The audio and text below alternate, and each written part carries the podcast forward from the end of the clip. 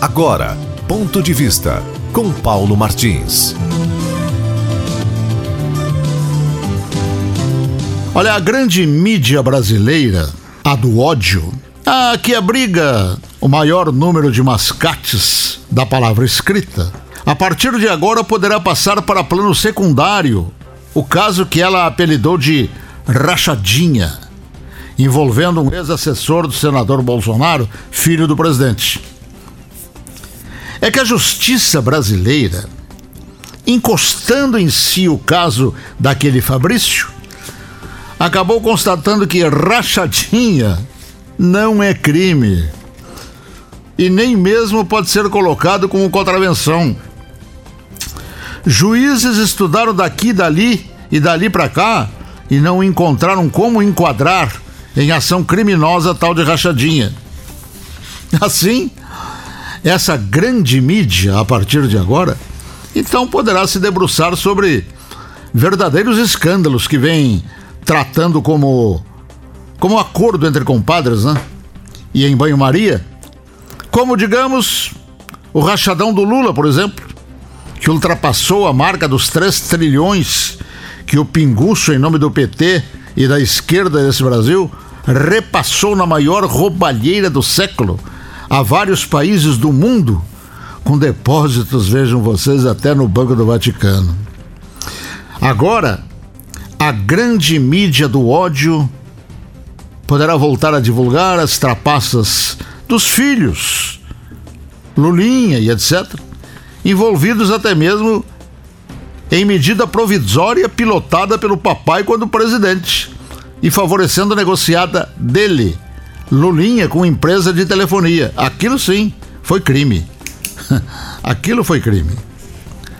A Rede Globo poderá voltar, como no caso Marielle, a cercar notícias e andamento.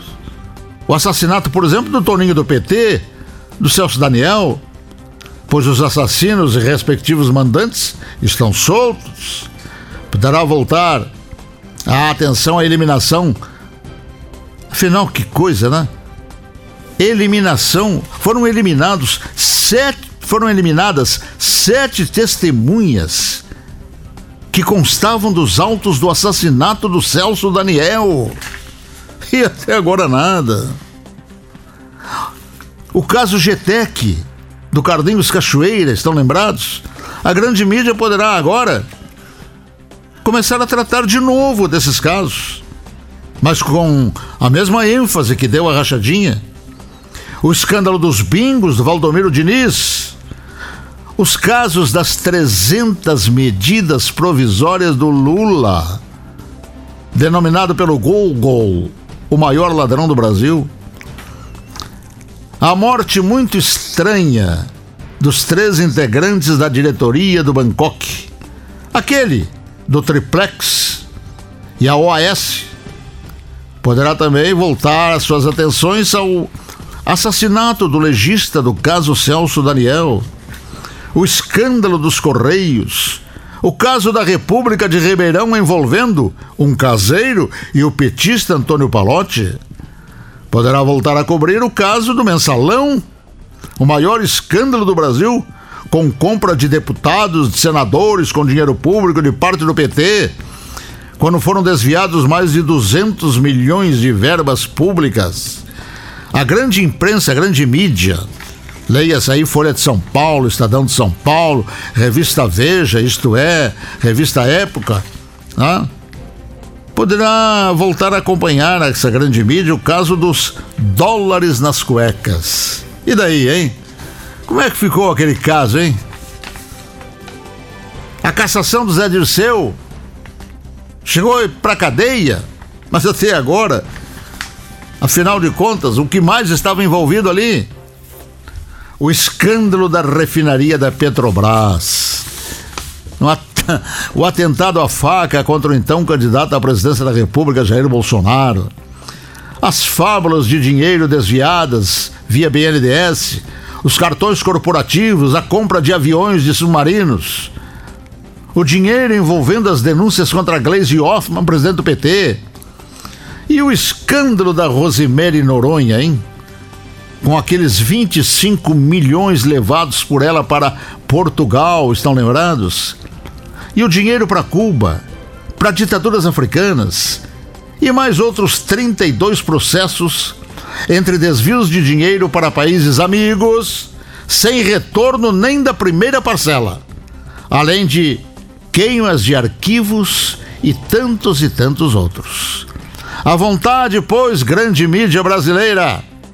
Rachadinha não é crime, dizem os juízes. Então, pauta é o que não falta. Aliás, não faltaria, né? Não faltaria se vocês voltassem a ser sérios e voltassem a ter pelo menos vergonha na cara. E apenas nessa despedida vamos registrar que a Associação de Bares e Restaurantes está processando a cidade de Cascavel para pelo menos dividir a conta. E é justo, né? E é justo. Já imaginaram os milhares e milhares de, de pessoas que foram prejudicadas por esse, por, uh, por esse decreto relacionado com a suspensão de atividades desse grupo, principalmente da noite, de bebidas e tudo mais. Milhares e milhares de pessoas trabalham nisso. E, no entanto, inclusive os proprietários que investiram dinheiro nessa atividade, democraticamente, foram impedidos de continuarem, inclusive a pagar salários. Pois é, agora vai para a justiça, né? Vai para a justiça. Infelizmente, nós é que vamos pagar essa conta. Outra coisa, está vindo aí uma praga de gafanhoto. Aquela praga que só não é pior do que o MST. Mas está vindo aí. Eu tenho uma sugestão aqui, principalmente para a grande mídia. A sugestão é atribui ao presidente Jair Bolsonaro a culpa por esta praga de gafanhoto estar chegando aqui no Brasil. E quando vocês vi, eh, assistiam aquelas notícias relacionadas com o grupo de marginais das favelas do Rio de Janeiro que determinava que fosse tudo fechado, estão lembrados? Nós vimos na televisão apenas os bares e restaurantes sendo fechados por ordem dos marginais. Agora, vocês podem fazer uma avaliação do sentimento pessoal em relação a isso.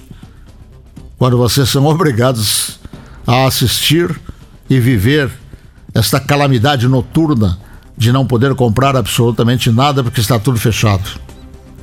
Ah. Por fim, eu não concordo com essa história de chamarem o Lula de cachaceiro. Não.